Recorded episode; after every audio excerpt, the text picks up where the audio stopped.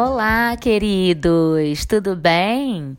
Hoje eu vou contar para vocês um pouquinho da minha história. Então, eu sou Patrícia. Eu, antes de me tornar coach, eu passei por muitas experiências, né? Até hoje consegui ajudar pessoas a se conhecerem e se entenderem melhor. Né? Então, desde novinha, eu sempre sonhei em lidar com educação, né? Minhas brincadeiras sempre giraram em torno desse sonho e desse momento, e isso aconteceu quando eu optei na época do segundo grau, né, hoje o ensino médio, em fazer o normal no Instituto de Educação, o IEPIC, aqui em Niterói. E a minha identificação foi imediata. Eu acabei optando por fazer na época o normal completo, né? E isso significa que eu adicionei aos três anos que eram obrigatórios aquele quarto ano de estudos adicionais. É, eu sempre tive um destaque muito grande na turma e na época, com 16 anos, eu fui uma das escolhidas para ingressar numa escola da rede privada de Niterói, na época como estagiária e logo depois desse tempo de estágio aí eu fui efetivada. É, em 2001 eu optei pela graduação em educação física e justamente por acreditar que o nosso corpo é uma forma, né, da criança expressar a sua individualidade, reconhecer a si mesma e perceber esse mundo que, o, que a cerca, né, entendendo que o movimento vai ajudar a adquirir esse conhecimento através do corpo, da percepção, das sensações. Né, eu me casei novinha também, aos 20 anos, e eu tive meu primeiro filho aos 23, né? Com a vinda do Mateus, é, eu pude experimentar inúmeros sentimentos e precisei enfrentar com muita garra e coragem todas as dificuldades, né, que vieram após o nascimento do, do meu primeiro filho aí. Essas dificuldades me fortaleceram muito, né, fortaleceram os meus laços afetivos e fizeram de mim uma, uma nova pessoa, assim. É, foi um prognóstico muito difícil na vida dele, para qualquer mãe, né? É difícil ouvir. Todo mundo é, tem aí um sonho de ter um filho perfeito, saudável. E o meu é, veio com algumas singularidades, né? Muito difíceis aí de lidar. E eu tinha duas expectativas, duas alternativas na minha vida. Ou eu me vitimizava, ou e ficava lamentando, né?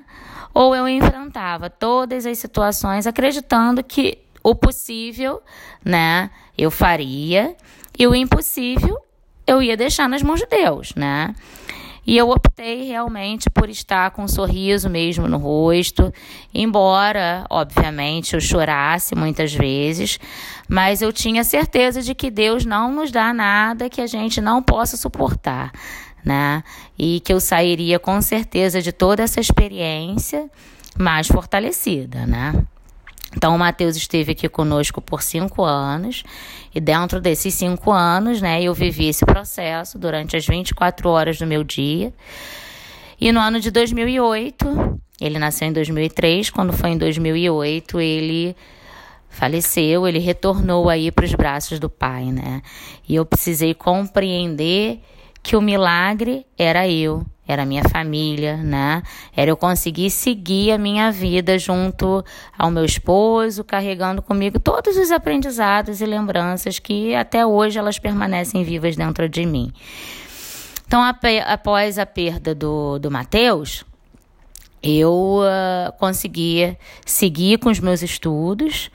É, eu fiz meus tratamentos, né? Eu retornei ao trabalho e aí eu comecei a me deparar com as individualidades dos meus alunos. E eu acreditei ser muito importante fazer uma pós-graduação, né? Na, na época eu fiz em psicopedagogia, para estudar justamente essa relação entre a aprendizagem e a mente humana, né? Tentando entender essas dificuldades e melhorar esses processos de assimilação do conhecimento. Então, sempre com muita firmeza e delicadeza, eu consegui colocar em prática tudo que eu aprendi com cada novo aluno que foi que vem interagindo comigo durante todos esses anos. Logo depois eu me tornei mãe de mais dois meninos lindos, o Davi e o Lucas, que são os meus porquês, né? E quando tudo caminhava muito bem, é, algumas situações inesperadas assim aconteceram e junto a isso a pandemia, enfim, eu passei por uma dificuldade aí com a minha mãe, né? É uma, uma questão de ordem é, psiquiátrica. E em meio a tudo isso eu tinha que decidir de novo se eu ia seguir em frente, né? Ou se eu ia me vitimizar. E de novo eu não me entreguei.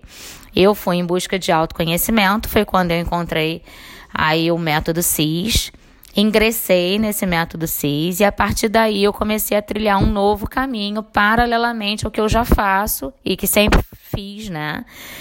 Que é estar com as crianças, com os adolescentes, né, construindo um belo caminho aí de aprendizados.